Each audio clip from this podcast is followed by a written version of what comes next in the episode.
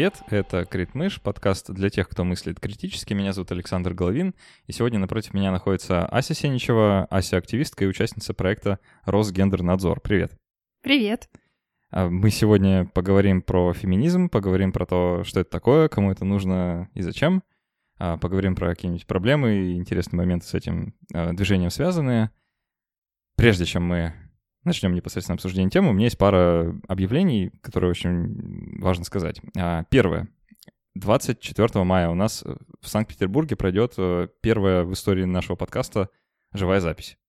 А, если кто вдруг не понимает, что это такое, это лайв-запись подкаста, просто то же самое, что происходит сейчас, только при аудитории. А, пройдет это, как я сказал, 24 мая. Это бесплатное мероприятие, это пятница вечер, 6 часов, э, поэтому, друзья, если вдруг вы в Петербурге или окажетесь рядом в это время, то будет очень здорово, если вы зайдете. Буду очень рад всех видеть. Э, пообщаемся, а, подискутируем на такую тему, как victim blaming. Нужно ли винить жертв, жертв шарлатанов? У нас такой victim blaming э, с твистом. Вот, научно популярным. А, после еще будет автопати. В общем, намечается такая веселуха и движуха, поэтому приходите, будем очень рады. А, у нас в мае юбилей, нам недавно исполнился один год, вот, и в связи с этим мы обновили э, очень много всего на нашей странице на Патреоне. Э, мы сделали новые награды, вот, поэтому если вы давно не заглядывали, э, загляните. У нас теперь есть премиум подкаст, который доступен только для патронов от 5 долларов. Мы там вместе с патронами обсуждаем э, разные темы. Вот э, недавно уже, наверное, вышел, я это немножко в прошлом записываю, поэтому еще не знаю.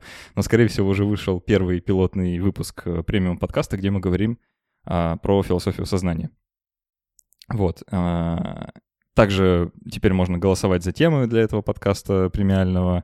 А, и, ко всему прочему, у нас появился а, свой Discord-сервер, а, куда все наши патроны могут зайти, они получают приглашение, где можно общаться со мной, я там часто бываю, можно общаться с другими такими же, как вы, слушателями, критически мыслящими людьми, можно как-то делиться опытом, впечатлениями, видосиками, вот еще и в игры в какие-нибудь вместе играть, все такое.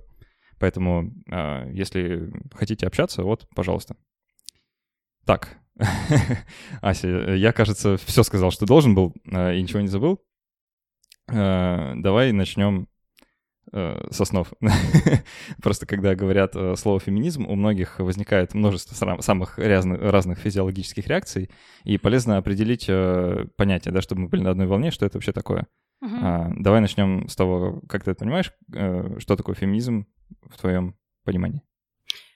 Uh, ну, я, наверное, как-то попространнее отвечу на этот вопрос, э, потому что он действительно интересный, потому что понятно, что какого-то одного феминизма не существует. Их есть много разных, как и, наверное, любого какого-то направления мысли.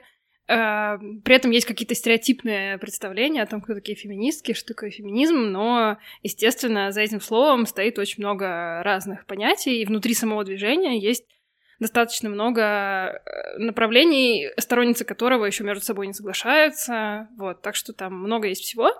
Э, мне кажется, что э, можно это раскрыть с позиции, с точки зрения волн феминизма, потому что есть вот эта вот известная история с тремя волнами феминизма. Тоже такое очень условное деление, но, в общем, с помощью него периодически объясняют эм, вообще историю этого понятия, что, что оно значило. И первая волна, она относится к началу 20 века. Это вообще, в принципе, когда зарождалось вот такое движение а, женское в том понимании, которое, оно, которое сейчас есть. И когда-то феминизмом а, была борьба женщин за избирательные права. А, потому что в начале 20 века почти ни в одной стране их не существовало, и женщина, в общем, была в статусе такого ребенка, которая что-то могла только когда она была привязана к какому-то мужчине, к отцу или к мужу. И э, вот тогда в разных, в основном европейских странах э, начались разные протесты. Первая э, страна, которая, если я не ошибаюсь, приняла закон об избирательных правах для женщин, это была Новая Зеландия. Но в Европе тоже активно это все э, проходило, все протесты, и вообще феминистки когда-то были э, такими а, экстремистками, они были как э, террористки, которые реально устраивали погромы. Вот, в частности, в Великобритании есть такая известная история про то, что они делали поджоги, они кидали там камни в витрины, они устраивали протесты, и их э, забирали там в тюрьму, сажали, они устраивали там голодовки. Вот, в общем, такая была активная борьба, достаточно видная. А, казалось бы, такую штуку, которая нам сейчас кажется суперестественной, просто возможность голосовать, да, возможность принимать участие в политической жизни страны. А потом а, наступила вторая волна. Опять-таки, это все супер а, условно, да, то есть нет такого, что вот ровно в этом году там первая закончилась, а в следующем вторая началась.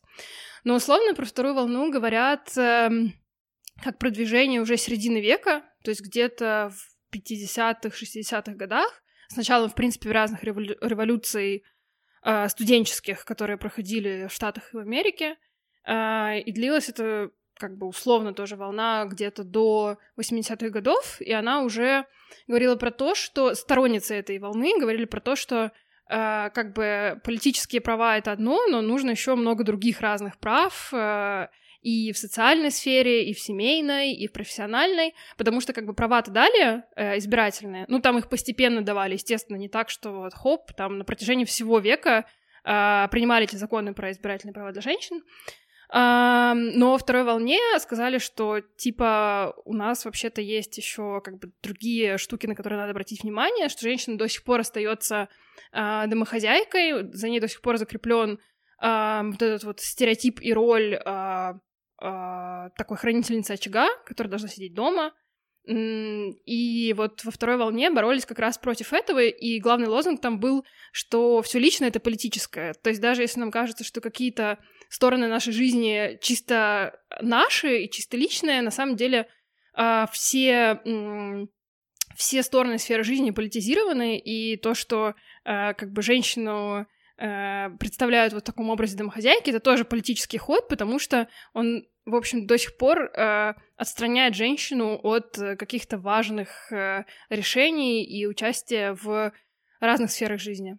И Наоми Вульф э, есть такая известная э, феминистка, которая писала книжку «Миф о красоте», она как раз-таки говорила о том, что вот раньше как бы женщинам официально вообще не давали никаких прав, да, когда вот вдруг начали давать, когда началась вот эта волна женской эмансипации, нужно было придумать что-то, что э, будет отвлекать их внимание, и она сказала про то, что это миф о красоте, то есть стереотипы против женщин, стереотипы о женственности, которые как бы официально ничего не запрещают, но на самом деле заставляют женщину себя чувствовать очень уверенно и м- тратить очень много времени и сил и денег на то, чтобы Э, как бы свою внешность дотянуть до стандартов, э, до которых как бы очень сложно, в принципе, дотянуться. Вот, такая была примерно вторая волна. Э, третья волна — это примерно то, что происходит сейчас. Она такая очень разнообразная, и тут, конечно, тоже сложно говорить про какое-то одно определение, но, наверное, ну, для меня основная идея того условно феминизма, который есть сейчас, заключается в том, что на самом деле измерений неравенства есть много. То есть гендер — это только одно. И эм, есть еще возраст, есть доход, образование, раса. И нельзя сказать, что все люди делятся только на мужчин и женщин, и что все мужчины привилегированы, а все женщины нет. И очень важно смотреть на то, а, какую, в принципе, занимает человек позицию вот в этой социальной иерархии, учитывая все э, его или ее а, параметры. Вот. Ну, условно, если привести пример, например, в такси едет э, э, чернокожий мужчина э, без образования и с какой-нибудь инвалидностью, а на заднем сидении сидит а, белая женщина среднего класса, то как бы по гендерному аспекту они, конечно, будут не равны, но по всем другим измерениям э, эта женщина, она будет находиться выше в социальной иерархии, чем этот мужчина-таксист. Вот. Но если так подытожить и сказать, э, все-таки ответить на вопрос да, твой, да. да, потому что я уже очень долго говорю, э, что для меня э, феминизм сейчас, наверное, это противостояние патриархальной системе, которая уже устарела, и представления и нормы, которые нужно менять.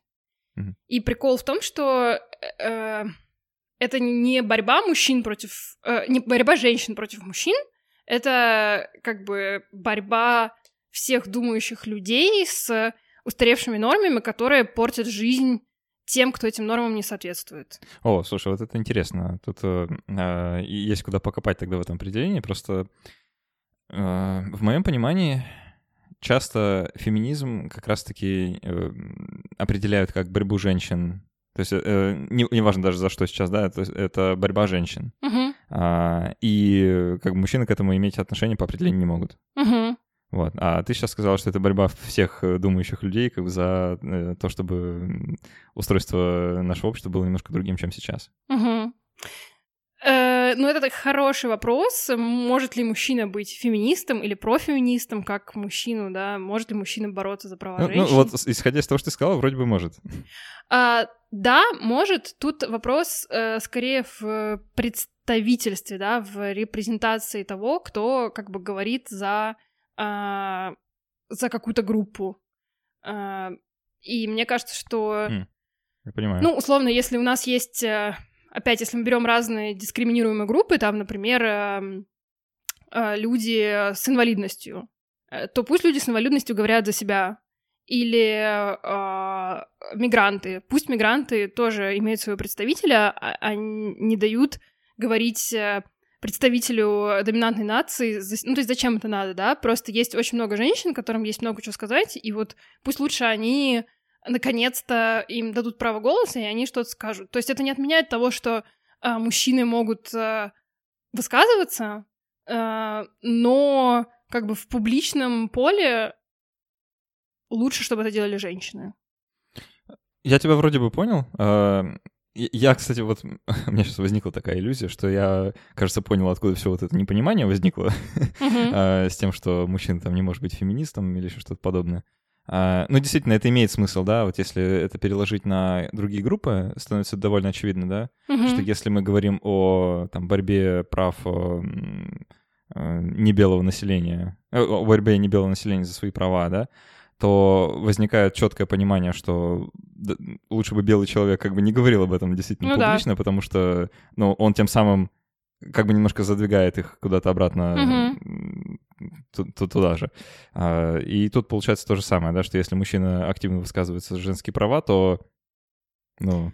ну, это как бы не нужно, наверное, заставлять его замолчать, но если речь о каких-то вот защите интересов, о каких-то активистских группах, которые продвигают какую-то идею, то мне кажется, что логичнее, чтобы продвигали эту идею э, представители mm-hmm. этой группы.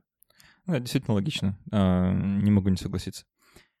А, разве у нас уже не равноправие? да, вот это второй вопрос, который мы с тобой назначили. Mm-hmm. А, просто это действительно часто такое частые вопрошания, которые можно увидеть там в интернетах, если почитать какие-нибудь соответствующие ресурсы.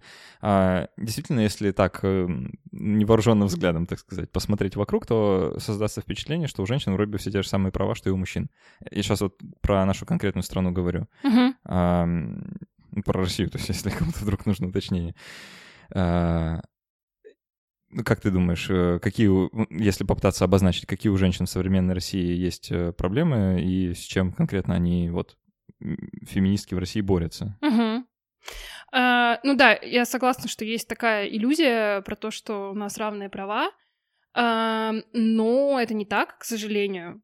А, есть несколько как бы есть такая институциональная часть, да, то есть условно то, что можно прям прочитать в каких-то законах и увидеть там дискриминацию. Ну, например, у нас есть э, список запрещенных профессий для женщин, там 456 профессий, я сегодня его э, прям пересмотрела и, и посмеялась. В общем, ну, реально его очень долго листаешь и как бы не понимаешь, почему.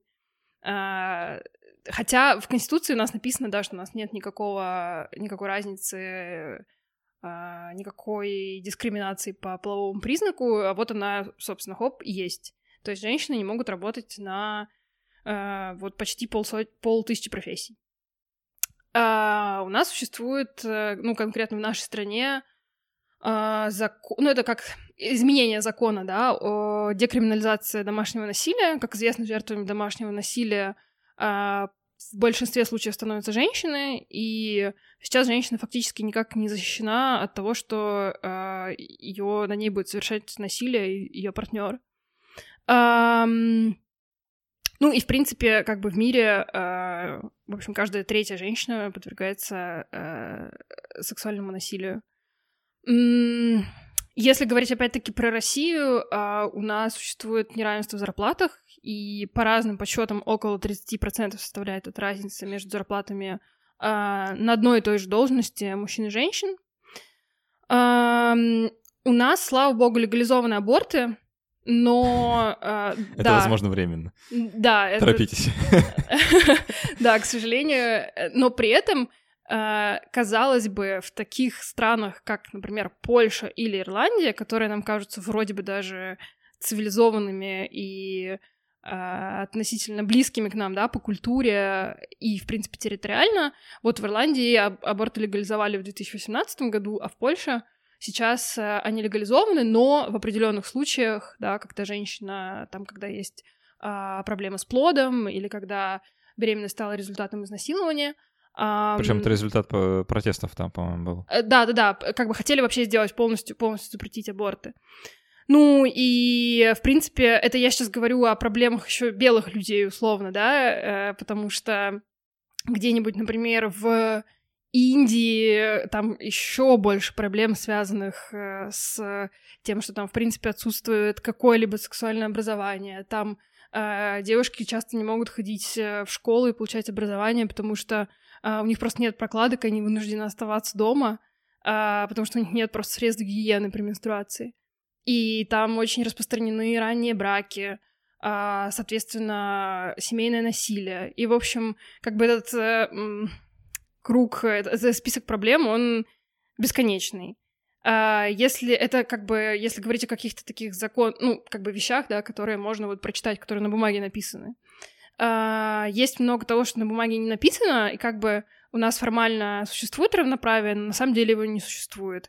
То есть, скажем, в, в какой-то профессиональной сфере должны принимать, в общем-то, и женщины, и мужчины работу, но женщина как бы потенциально может родить, и история про то, что ее не принимают на работу, а принимают мужчину вот из-за этого, а, она достаточно распространена, да, или ну, в каком-нибудь в сфере СМИ или в сфере кино до сих пор.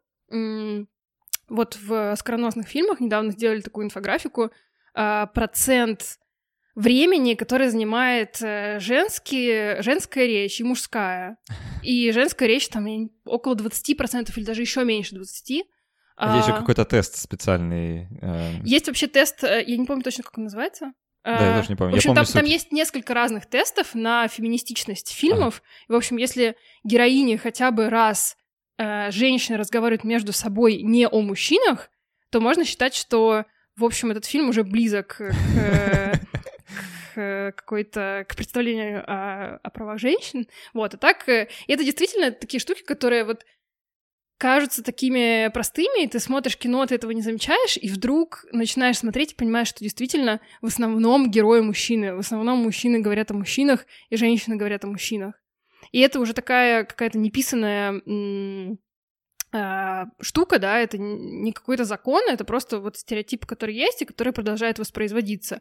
Или, например, э, кого приглашают в качестве экспертов на всякие конференции или чтобы дать комментарии где-то в СМИ.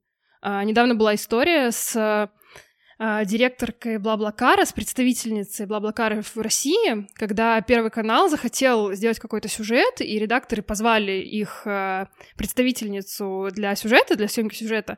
И когда они поняли, что она женщина, они, типа, сразу так дали задний ход, сказали, что, ой, знаете, у нас тут вот про машины там сюжет, и, и как бы женщину, наверное, сейчас тут слушать не будут, поэтому давайте не будем. Ничего себе. Да, вот это прям была такая история, про которую писали, и вот, в общем, вот такие вещи есть, и...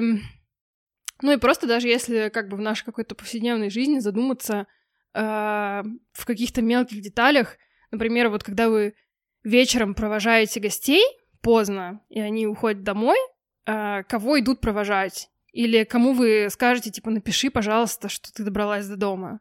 Да, кто находится в менее безопасном менее безопасной позиции, да. А, а подожди, просто понимать, а в данном случае сексизм что? то, что человек находится в менее безопасной позиции, или то, что люди, понимая, что он находится в менее безопасной позиции, говорят, типа, напиши, как доберешься? А, ну, в данном случае плохая ситуация в том, что женщина себя чувствует на улице менее безопасно, чем мужчина. А... У меня нет опыта э, э, бытия женщины на улице, э, но я точно могу сказать, что я, допустим, не чувствую себя в безопасности на улице в темное время суток, несмотря на то, что я вроде мужчина. А, да, но ты все равно боишься агрессии от мужчин, во-первых, скорее правда, всего, да. да, а не от женщин. А, во-вторых, ты боишься а, чего? Тоже верно. Я понял, к чему, да. А, ну, спр- справедливо. Да, был какой-то тоже э, такая условно байка про то, Э, что, в общем, сидела там группа женщин, группа мужчин, и э, там тренер на тренинге спросил их, «А какие действия ежедневно вы предпринимаете, чтобы избежать сексуального насилия? И мужчины, типа, заржали, типа, ну, что вообще, ничего мы не делаем. А женщины начали перечислять, там, мы сжимаем ключи в кармане перед тем, как, значит, войти в подъезд. Мы, прежде чем сесть в такси, делаем скриншот номера машины и отправляем его друзьям. А, вот, то есть понятно, что от насилия в целом никто не защищен, а, но от сексуального насилия в городской среде менее защищены женщины, они более ему подвержены, к сожалению. А, вот, и вообще мне кажется, что, короче, признание того, что неравенство существует, это прям был бы гигантский шаг к тому, чтобы вообще что-то начать делать, а, потому что это, как ни странно, я как-то была на, на эфире канала 78, меня позвали туда на интервью перед 8 марта, и как бы весь мой э, диалог с ведущим заключался в том, что я просто доказывала ему, что... То есть не то, что я там рассуждала про то, что можно было бы сделать, чтобы права женщин как-то продвинуть. Я ему просто доказывала, что вообще-то есть неравенство. Что есть проблема. Он мне не верил, что есть э, список из профессий запрещенных. И они потом уже проверили, такие, ой, да, действительно, есть список, ничего себе. Хм. Вот, то есть как бы реально признать в том, что что-то не то, это, мне кажется, большой шаг. Смотри, я, э, я сейчас, э, пока вот ты перечисляла, я вспомнил э, такой очень интересный культурный феномен, в котором я, оказывается, жил все это время и вот до сего момента не осознавал. Э, у нас, э, как мне вот теперь кажется, в культуре есть какое-то такое понятие равноценного обмена. Э, сейчас поясню. То есть, э, да, вот все вот эти проблемы, про которые ты сказал, они действительно есть, и у женщин там э, меньше зарплата на тех же должностях, или они не могут там работать на определенных работах. Да, все это есть, а, но, а, говорит вот мой культурный фонд сейчас, да, uh-huh. у женщин есть э, некоторые привилегии или права, которых нет у мужчин, а у мужчин есть какие-то доп. обязанности, которых нет у женщин, и таким образом как бы эм, ну, ты поняла, да, э, все как уравновешивается, и вроде uh-huh. бы у нас равноправие. Понимаешь, вот такое вот э, немножко э, косая логика. Uh-huh. Вот, но такое представление есть. Я просто точно знаю, что я как бы в нем воспитывался. Потому что я помню, как мы буквально это обсуждали с кем-то, да, вот когда еще был там подростком или меньше, все вот эти вещи, что, ну да, там, а, женщина, вот там, она занимается там домашним хозяйством, что-то такое. Да, а мужчины в армию ходят. Uh-huh. И, и это э, подразумевается как вот какие-то такие равнозначные штуки, которые просто, ну, мы так разделили труд, условно uh-huh. говоря, ну, поровну. А, вот. И вроде, ну, о, какой равно, э, э, о каком неравенстве идет речь, если мы просто вот, ну, так вот порешили. Вот что-то мне показалось, что есть вот какая-то такая штука. Тебе не кажется? Мне тоже так казалось долгое время, а, да. пока я не начала изучать разную статистику. Например, я сейчас, кстати, к сожалению, не назову точную цифру, но, в общем, э, есть такое понятие, как теневой ВВП, и оно измеряется в Америке там типа миллиардами долларов. Это неоплаченный женский труд. Вот, поэтому мне кажется, что мы просто живем э, и пытаемся все воспринимаем через призму нашего опыта и это естественно, и это нормально. Но мы, к сожалению, не можем часто увидеть какой-то системы э, за тем, что, то есть какую-то более широкую перспективу м- найти, да, и увидеть. Э, я хочу сказать о том, что, например, ты в своей жизни или я, мы могли не сталкиваться с какими-то э, очень плохими проявлениями разных э, а, вот этих измерений неравенства да, и нам кажется, что вот тоже очень часто нам в комментариях пишут, э, вот в проекте, который мы делаем, Росгендернадзор, мы выпускаем карточки к разным праздникам, и там комментарии, и мы развлекаемся. Очень часто пишут, что вот у меня-то все хорошо, вот у нас-то всю жизнь все было классно, у меня, значит, муж меня любит. А вы тут со своим феминизмом. А вы тут со своим феминизмом. Да у нас на работе все одинаково получают да у меня, значит, все замечательно, и вот эти устои были, и не надо, значит, тут э, все это рушить и пересматривать. А, но мне кажется, что очень важно понять, что как бы наш опыт это не единственный. Что есть другие люди вообще. Да, что есть другие люди, и что вот это вот кажущийся нам, а, то есть это не, я не, не хочу сейчас сказать о том, что у кого-то э, гармонично получается распределять обязанности. Вот этот выгодный обмен, он кому кого-то устраивает, да? Естественно, если женщине нравится убираться дома, а мужчине нравится забивать гвозди, это классно. Пусть, пожалуйста, они этим занимаются. Вопрос в том, что вот эта вот система и идеология, которая нам навязывается с, прям с самого детства, она нам не дает выбора. То есть, э, если я, например, наоборот захочу там забивать гвозди или а, не знаю, работать, а вот мой мужчина захочет а, убираться дома и сидеть с детьми, вот тут могут начаться проблемы. И как бы плохо э, не то, что э, это все, это как бы распределение есть, плохо э, другое, что мы не можем как бы его выбрать, да, мы не можем чтобы сделать, чтобы было по-другому. Ну да, это же э, с какого возраста там начинаются всякие разные гендерные игрушки? По-моему, вообще с, нуль, с нуля лет. Да, вообще, у меня сейчас э, вот у друзей начинают появляться дети, а, и... Ты их терроризируешь на тему одинаковой одежды для... Не, я, я их стараюсь, естественно, не терроризировать, но я просто вижу периодически, как начинают там какие-то комментарии про мальчиков, про брутальность, а про девочек там, про то, а, что да. они принцессы. И мне кажется, что это прям вот даже до того, как они родились, э, начинаются разные Знаешь, навязываться представления. Мне кажется, это идея, которая долго еще не уживется у людей в головах, что на самом деле э, маленьких людей можно воспитывать одинаково, вне зависимости от того, какого они пола, и все будет окей. Вот мне кажется, это долго еще не, не дойдет, по крайней мере, в нашей стране. Ну, да, ну понятно, что люди как бы они про детей, может, даже и не думают, они думают скорее про себя и про свои представления, и вот им очень хочется их применить на ком-то. Транслировать, ну Да, это... да, да, а на детях их Для чего же еще применить. дети? Да. Транслировать. Давай вот о чем. Ты упомянула несколько раз этот список запрещенных профессий, а, там 450 сколько-то а, мест, ну, точнее, должностей, на которых не может работать женщина законодательно. Uh-huh. Я знаю, что точно знаю, есть э, прецеденты, когда женщина все-таки работает на этих профессиях. Uh-huh. Где-то недавно читал статью об этом. На Медузе была. Да, на... да, по-моему, uh-huh. на Медузе. Попробую найти ее прикрепить там. Про женщину, которая работает на корабле, не помню кем, то ли uh-huh. инженером, то ли. Uh-huh. Про женщину, которая дальнобойщиком работает. Дальнобойщица, наверное, правильно говорить тогда. Ну да. Я все еще привыкаю, извини. Э, и еще не, не помню, про какую профессию еще была речь. Вот. Эм, есть, значит, так, такое рассуждение, что все это не просто так придумано, угу. что женщины от природы послабее, чем мужчины, что у них там э, мышечная масса не то, и с выносливостью как-то не вышло, или наоборот, неважно. Угу. Э, в общем, нельзя им в шахту, потому что слабенькие, там э, тяжелый цемент поднять не могут, и поэтому все вроде бы закономерно.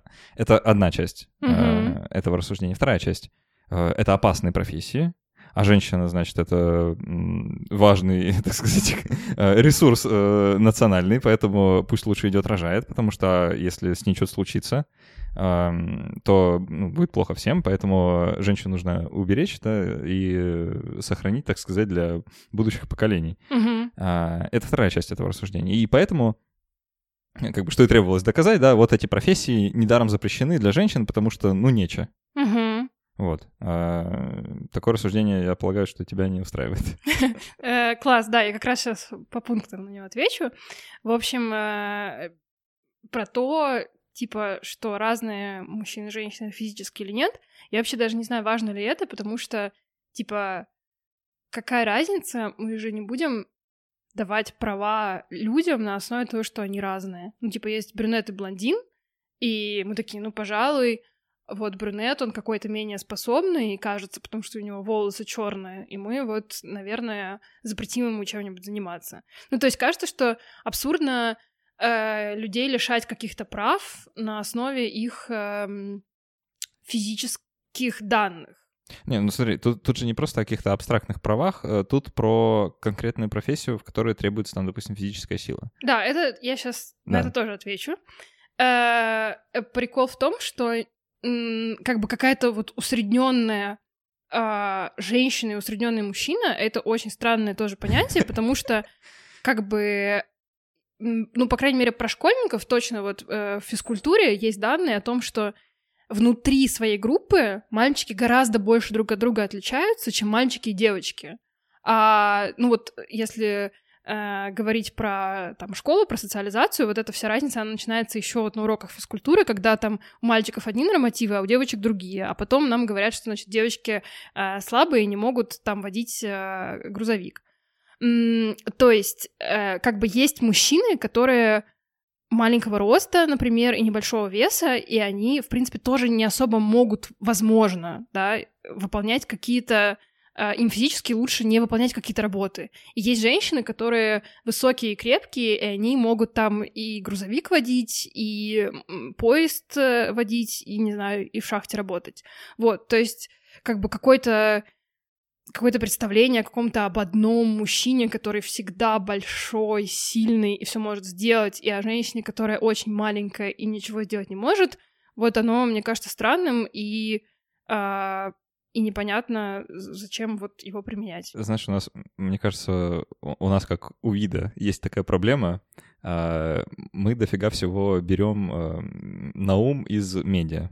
Угу. Медиа, конечно, в этом тоже виноваты, но учитывая, что их делают такие же люди, как и мы, можно, в общем-то, всем простить. Угу. А, если человеку сказать, представь себе среднюю женщину, да, вот среднестатистическую, и среднестатистического мужчину, я гарантирую, просто гарантирую, что то, что вы представите, и то, что на самом деле среднестатистический мужчина и среднестатистическая женщина, это разные вещи вообще. Ну да. Прям совсем. А, страшно даже представить, насколько наше представление о среднем женском, да, э, организме uh-huh. отличаются от реальности. Uh-huh. Просто страшно вообразить даже этот разрыв. И он как раз, э, по моему мнению, связан с тем, что мы в медиа, да, э, ну, каких женщин мы видим.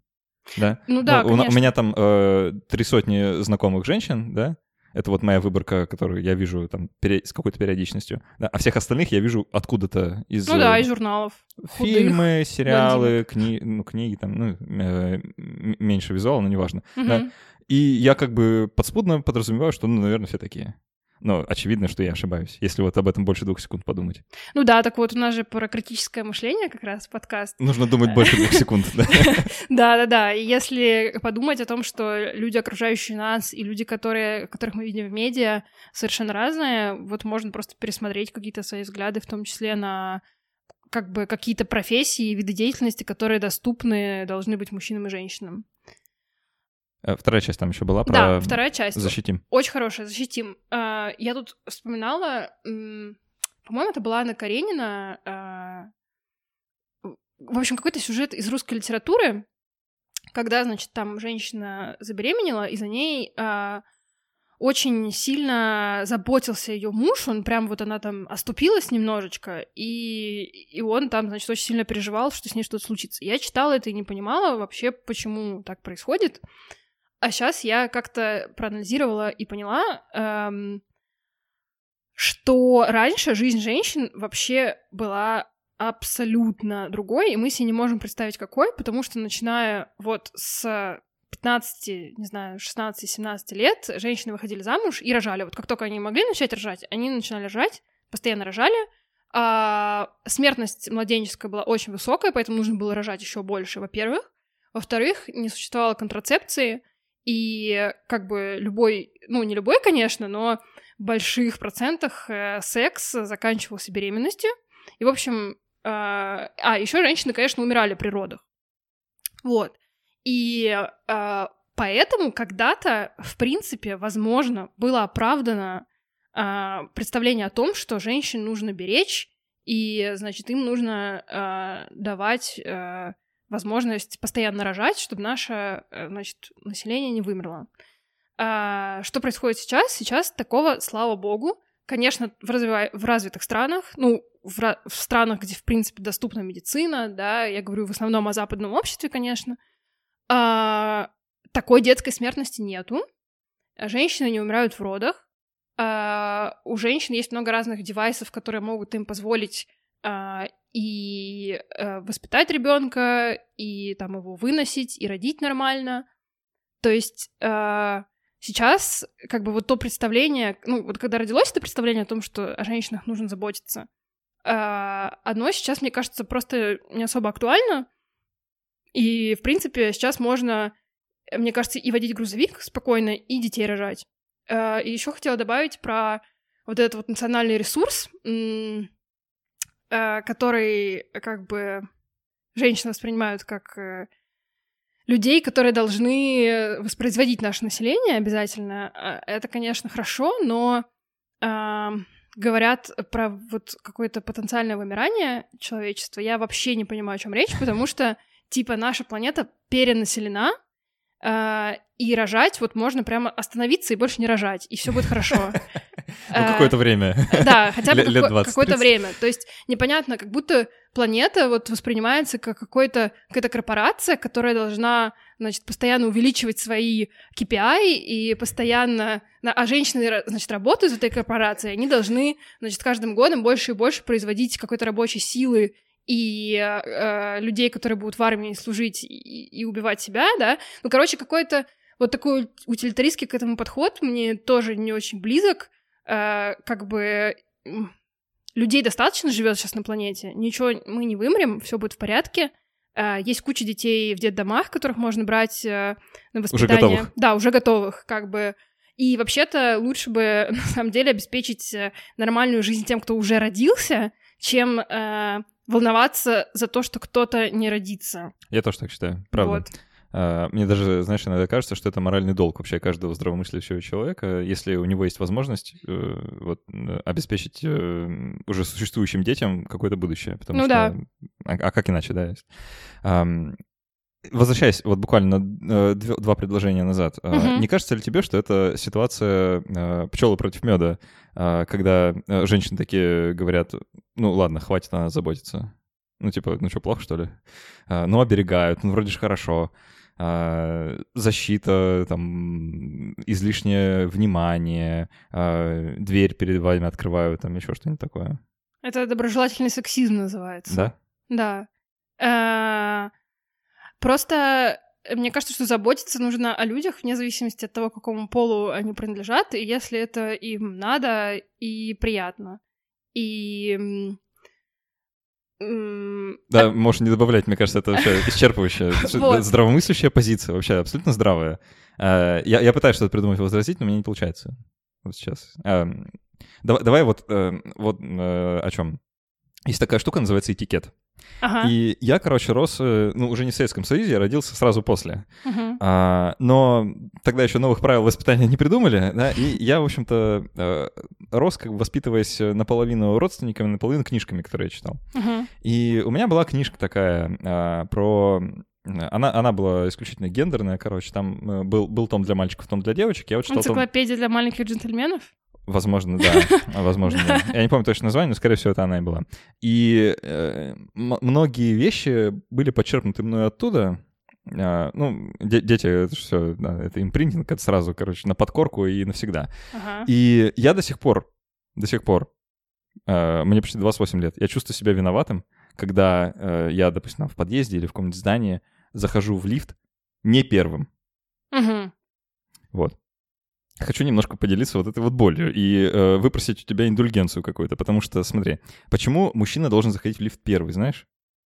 Ну, там есть тема с тем, что все эти правила этикета, в общем-то, у них есть какая-то практическая подоплека, и что, типа, э, раньше лифты были небезопасны, и мужчина должен, быть провер... должен был проверить, что, э, типа, что все нормально, что он не упадет. Типа того, да. То есть э, э, не то, чтобы проверить, что он не упадет, а как бы а, он может и упасть, просто с тобой внутри, понимаешь? Ну да, да. А, это, это эквивалент э, хождения по минному полю. Мгм. Вот. а, И меня эта идея уже тогда как бы немножко не нравилась, потому что, типа, а что это я? А может, может, не надо? Может, как-то лучше специалист посмотрит или еще что-нибудь подобное. А, Вот, и, и до сих пор всякий раз у меня вот это... Я, я с лифтами нормально взаимодействовать не могу из-за этого иногда, знаешь, потому что реально так... «А, я, я вперед или вы вперед? А, а, заходите. И, и тут же конфликт еще, да, типа, что нужно женщину пропустить вперед в дверь. Это как бы дверь, и, и, и вообще непонятно, что делать. Вот, и я всякий раз чувствую вот исключительную неловкость. Вот правда. Эм, Ну, я сейчас понимаю, что это проблема белых людей, блин. А, Не знают, как в лифт зайти в каком порядке. Вот. Но просто я, я хочу тебя спросить, наконец, перехожу к вопросу. Это нормально? Заходить в лифт э, кому угодно первым или нет? Или, Мне- или, ну, и пере- перекладывая на все остальные вот такие правила этикета, которые Мгм. какие-то реверансы в сторону женщин и детей делают, типа эвакуации первой, там, или еще что-нибудь такое. Да, кстати, это странная история, почему женщин и детей нужно сначала. Ну, детей, окей, я еще могу понять. Э, а, Про детей я согласен. Да. Эм, Мне кажется, что это... В общем, вот мы сейчас обсудили про м, лифт. Еще я недавно читала про м, историю вот этого жеста, когда женщине подают руку, когда А, она да. откуда-то выходит Из автобуса. из автобуса, да, или из машины. А, что э, как бы когда-то женщины просто, которым подавали руку, они все ездили в больших платьях, им было просто физически сложно выйти из кареты или там из машины. Там еще ступеньки высокие. Да, и поэтому вот им нужна была чья-то рука. А сейчас мы как бы в платьях не ходим, вроде бы. Ну, ходим, но они вроде не мешают нам Немножко выходить. других, да. Да, да, да, они не мешают нам выходить из вагона метро или из маршрутки или из машины. Но как бы норма вот это осталась. И а, не знаю, можно так еще придумать много разных. э, Ну да, вот по- пожатие руки это для меня такой момент э, тоже моя боль, когда мужчины пожимают друг другу руку. Понятно, что это вот такой э, сюжет, да, когда мы говорим о том, что мы безоружные, правые руки друг другу подаем. а, ну, типа рукопожатие. Ну, оттуда пошло, наверное. Да, да, уже- отту- оттуда пошло, понятно. Ну, как бы, а женщинам, женщины были исключены из вот такой коммуникации, и э, они не воспринимались как какие-то полноправные эм, члены этой коммуникации, им можно было, в общем, не жать руку, и это все сохранилось, и сейчас я, например, себя очень странно чувствую, когда как-то я работала в офисе, и там сидело несколько девушек э, в кабинете и несколько парней. И вот когда парни входили, они как бы здоровались друг с другом за руку, а с нами не здоровались. И сейчас до сих пор даже в каких-то компаниях, которые я считаю достаточно там прогрессивными, типа вот э, приходит какой-то молодой человек, начинает со всеми здороваться, и, например, я одна стою девушка, и он просто не дает мне руку. И мне кажется, это настолько как бы абсурдным э, и неприятным. Но я при этом понимаю, что, наверное, может быть, этот молодой человек э, гипотетически боится меня тоже как-то оскорбить этим рукопожатием. В общем, тут сложно. Э, Это, правда. Я сейчас с другой стороны тебе скажу, да? А Смотри, это тоже моя боль. Я ненавижу этот ритуал, честно. Даже Э, с мужчинами, когда ты пожимаешь руку. да. А, Объясняю, почему. А, не- Нет, дело не в том, что я там боюсь людей трогать или там э, микробов боюсь. Нет, я Но не ты, боюсь. ты можешь бояться, это нормально. Э, Да, э, ну, дело не в этом. Я нормально отношусь к прикосновениям, в принципе, ничего в этом, ес- если только это не 20 человек к ряду, конечно, тогда тоже, типа, может, не надо. Я неоднократно отказывался в таких ситуациях, когда вот в какой-то компании, Мгм. и, значит, внутрь компании входит новый мужчина, Мгм. а, и он начинает э, вот этот вот безумный, безумный э, поиск Мгм. Сейчас объясню, как это выглядит. А, Ну, ты наверняка это видела, даже сама наблюдала, да? Как он ищет глазами людей, быстро, просто буквально видно, как у него там э, за сетчаткой где-то происходит э, мозговой процесс, выясняет, какого он пола, э, просчитывает траекторию, по какой нужно подойти, подает руку, и там, э, там тоже свои нюансы, короче, знаешь, это может не получиться, там рукопожатие может получиться какое-то странное, короче, тогда всем неловко. И вот можно было бы вообще вот всего этого избежать и просто не подавать руку, да, и э, нормальная ситуация в, вот, в компании, мне кажется, когда человек просто подходит и говорит «всем привет», Мгм. и все. И самое смешное, оказывается, когда в компании есть человек, э, по виду которого вот так сходу не определишь, какого он гендера, Мгм. И вот тогда у людей вообще конкретный затупы получается. Знаешь, он «О, э, нет, и там как-то то, шаг э, навстречу, то потом, а, ладно, и просто рукой помашет, или что-нибудь такое, да, и ну это все так неловко, так неестественно, и так думаешь, а какой смысл вообще? Может, может мы как-то договоримся? Ну, для меня смысл всех вот этих вот ритуалов — это какое-то обозначение э, присутствия человека, что вот у нас началась коммуникация, я как-то физически это обозначила. Понятно, что действительно не всем, может быть, это приятно и нужно, и тут тоже такой трики момент, э, когда нужно как-то соблюсти границы человека, при этом как-то проявить к нему уважение или к ней. Я помню, когда я жила в Испании какое-то время, там все очень просто, там все целуются просто. Э, ну, два раза в щеку, и вот очень удобно было. И даже на работе подчиненные с начальником вот так вот друг друга приветствуют. Единственное, что, конечно, э, когда, например, тоже опять-таки сидишь в офисе, и тебе нужно поцеловать шесть человек два раза как бы в, в обе щеки, это немножко долго ну, да. и запарно. Вот, но если возвращаться к теме вот этих ритуалов мужских и женских, э, понятно, что у всех есть какие-то свои индивидуальные предпочтения э, и какие-то установки и границы, но мне кажется, что классно, когда вот ты какой-то ритуал совершаешь и думаешь, а я бы вот сейчас его по отношению к мужчине совершил бы, например, ты подаешь пальто девушке, ты думаешь, а мужчине я подаю обычно пальто? Вроде нет. А типа, зачем я тогда женщине сейчас подаю пальто?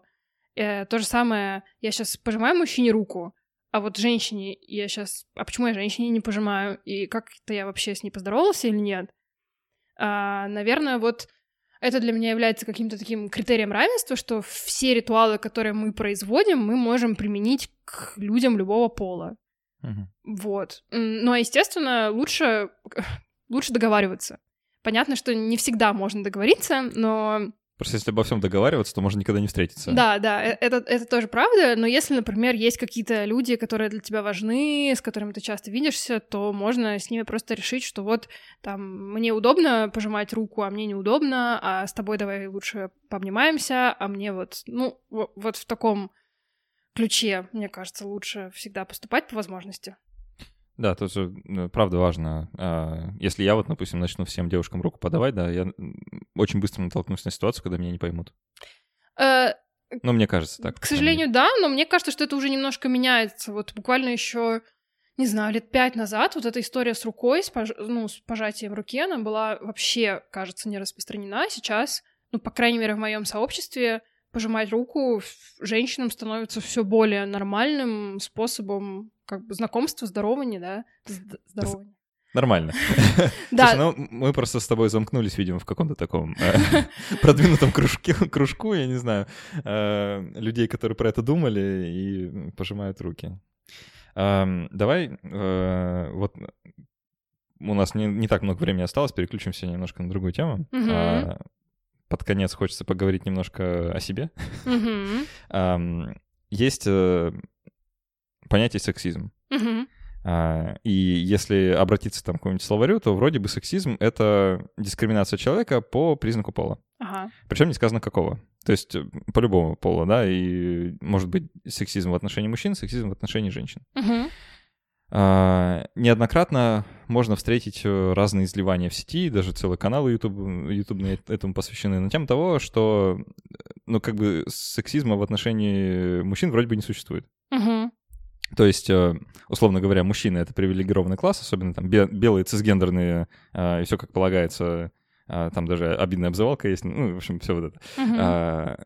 И так как это привилегированная группа, то а, вот по размышлениям а, данных авторов, по умолчанию невозможно а, сделать, ну, как, как, как угнетать или... Ну, то есть, так как они привилегированы, то сексизм в их отношениях невозможен. Uh-huh. Вот. А, хочется об этом твое мнение спросить, как, ну, условно говоря, есть такой мем, да, э, э, Ника вот, вот его как-то родила с подачи некоторых еще товарищей про то, что стрелочка не поворачивается. Uh-huh. Тем, кто не знаком, я, наверное, прикреплю видео, чтобы вы ознакомились. Часть надо знать. Просто о том, что а, женщины не могут угнетать мужчин. Угу.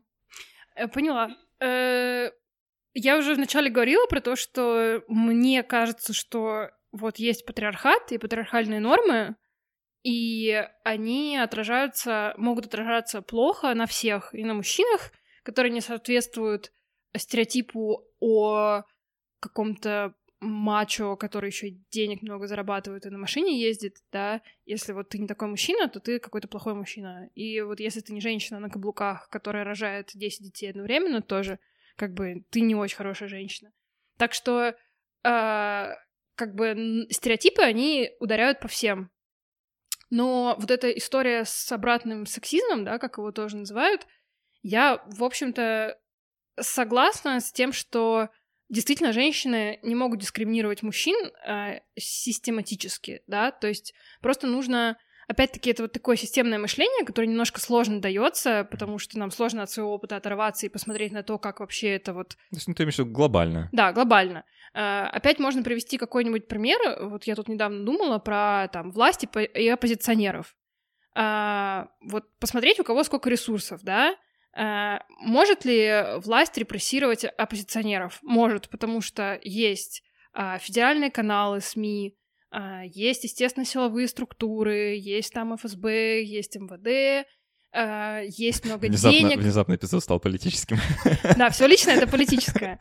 Да, и репрессии могут быть, они есть, к сожалению. А, могут ли оппозиционеры репрессировать, да, э, производить репрессии по отношению к власти? Нет, потому что есть Алексей Навальный, у которого есть подписчики в Ютубе, и, естественно, какая-то такая медийная, в общем, в какой-то степени влияние, но у него нет Uh, ну, Навальный, это я сейчас, uh, это такая аллегория ко, ко всем оппозиционерам, я конкретно про него не говорю, да, uh, оппозиция не может, э, потому что у нее нет ресурсов, она систематически угнетать власть не может, к сожалению. То есть пока как бы количество ресурсов, которые есть у вот этих вот обоих лагерей, не выровняется, о какой-то... Э, о, том, что стрелочка повернется, говорить нельзя. А, точно так же можно себе представить, что вот э, мужчины, грубо говоря, это власть, а женщины это оппозиционеры, да.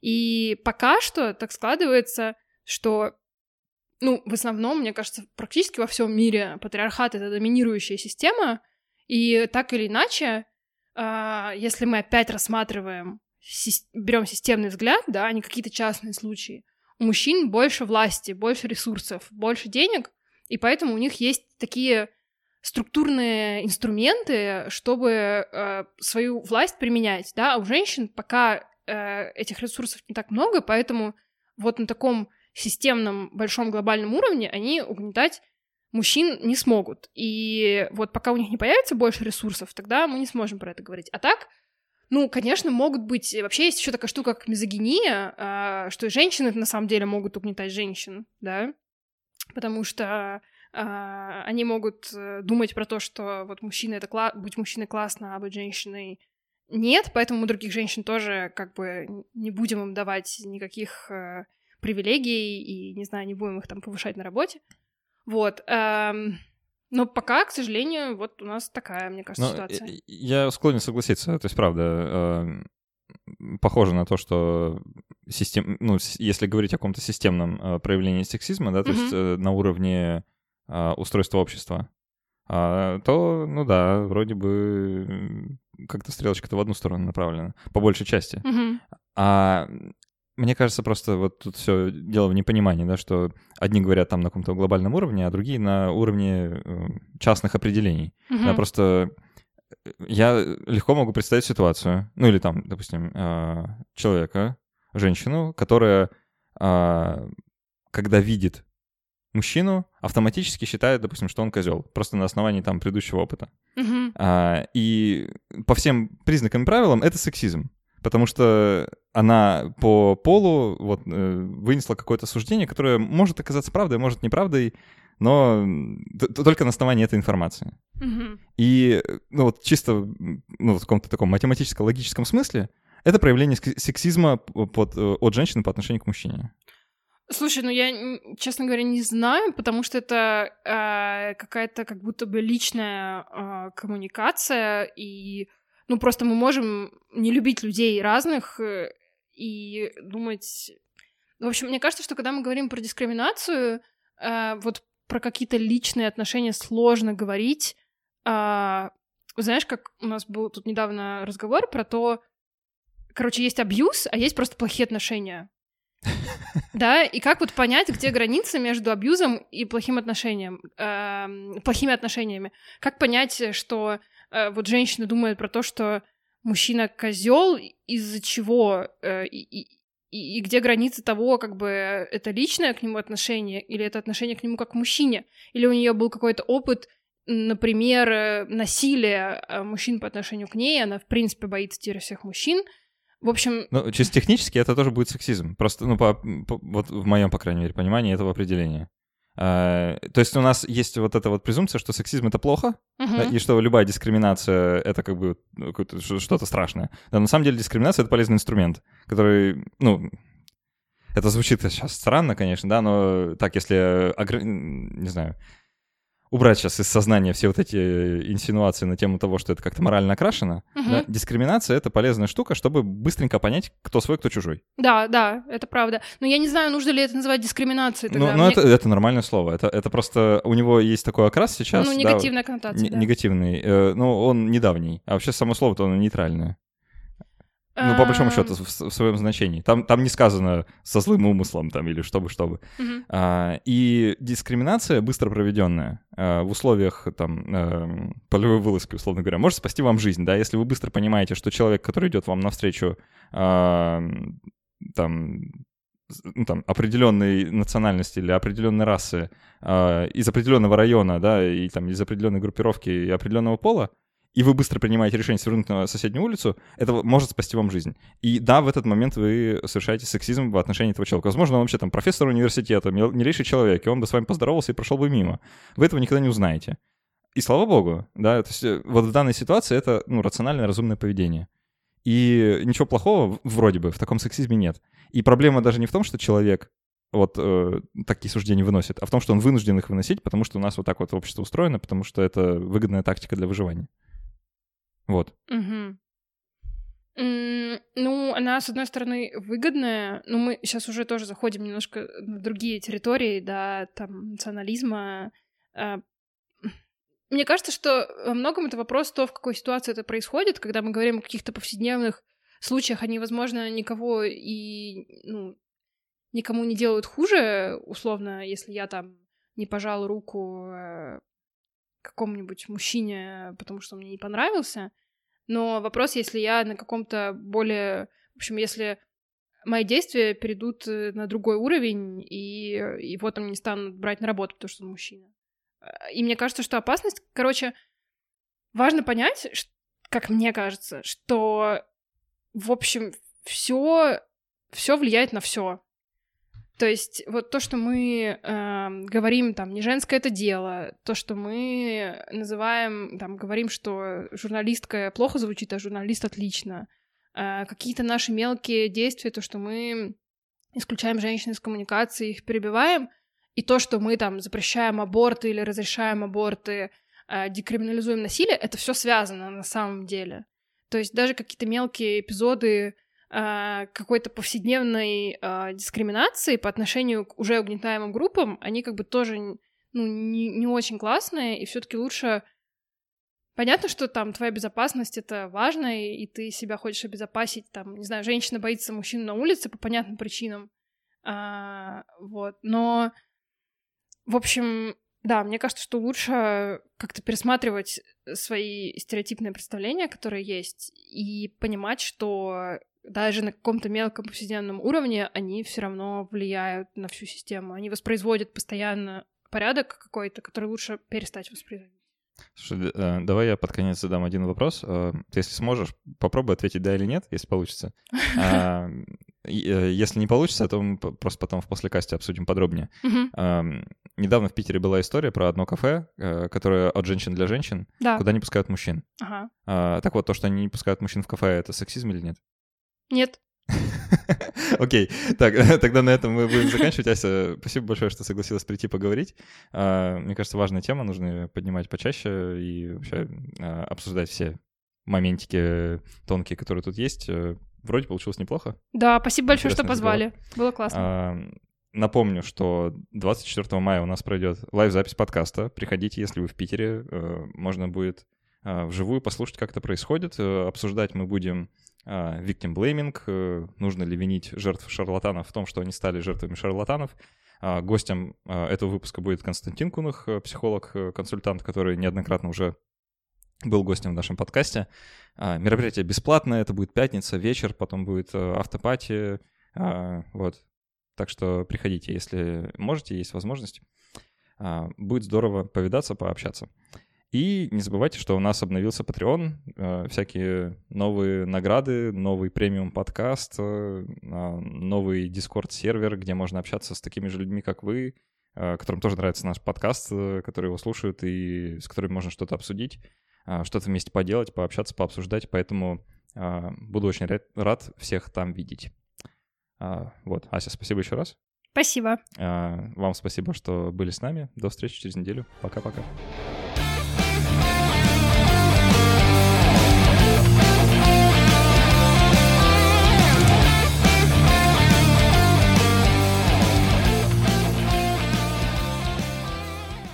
Ась, мы закончили. Смотри, а, если тебе неудобно в наушниках, можно, наверное, снять уже не так критично. Ты примерно понимаешь, да, где, где нужно быть у микрофона.